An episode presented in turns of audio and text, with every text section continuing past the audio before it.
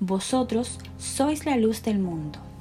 Una ciudad asentada sobre un monte no se puede esconder, ni se enciende una luz y se pone debajo de un almud, sino sobre el candelero, y alumbra a todos los que están en casa. Así alumbre vuestra luz delante de los hombres, para que vean vuestras buenas obras y glorifiquen a vuestro Padre que está en los cielos. Mateo 5 del 14 al 16. Bienvenido a casa. Así se titula este nuevo podcast.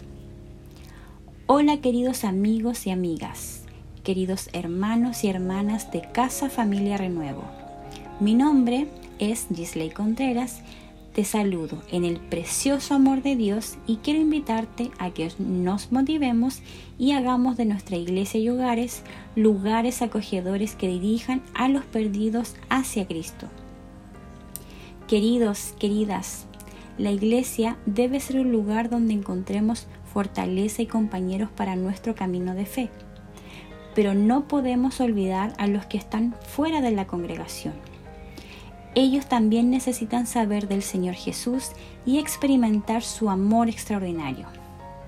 En Primera de Pedro, capítulo 2, versículo del 4 al 10, es un pasaje maravilloso que explica quiénes somos en Cristo. Leeré la versión NTV.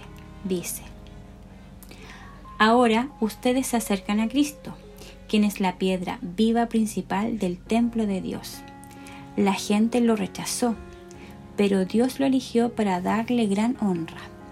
Y ustedes son las piedras vivas con las cuales Dios edifica su templo espiritual. Además, son sacerdotes santos. Por la mediación de Jesucristo, ustedes ofrecen sacrificios espirituales que agradan a Dios. Como dicen las Escrituras, pongo en Jerusalén una piedra principal, elegida para gran honra, y todo el que confíe en Él jamás será avergonzado. Así es, ustedes, los que confían en Él, reconocen la honra que Dios le ha dado. Pero para aquellos que lo rechazan, la piedra que los constructores rechazaron ahora se ha convertido en la piedra principal.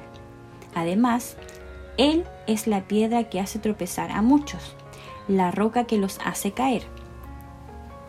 Tropiezan porque no obedecen la palabra de Dios y por eso se enfrentan con el destino que les fue preparado.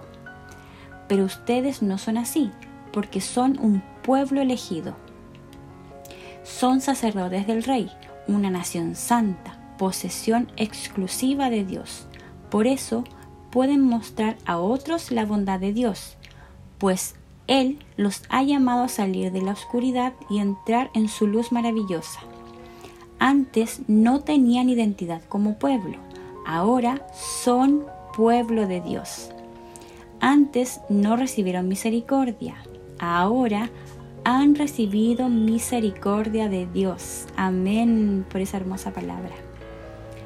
Somos las piedras vivas de su iglesia, una nación santa, reunida por aquel que nos llamó a salir de la oscuridad para entrar en su luz maravillosa.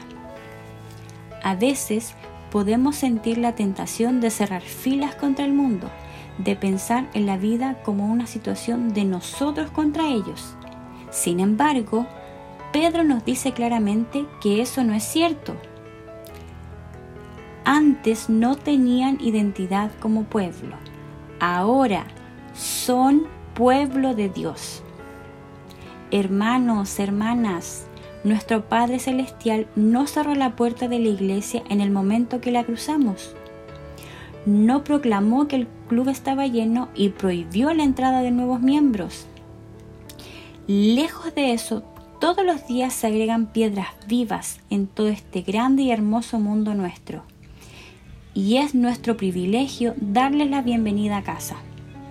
Por tanto, hagamos que nuestra iglesia sea cálida y acogedora un lugar donde las personas se sientan seguras y respetadas y donde abunde el amor de Dios.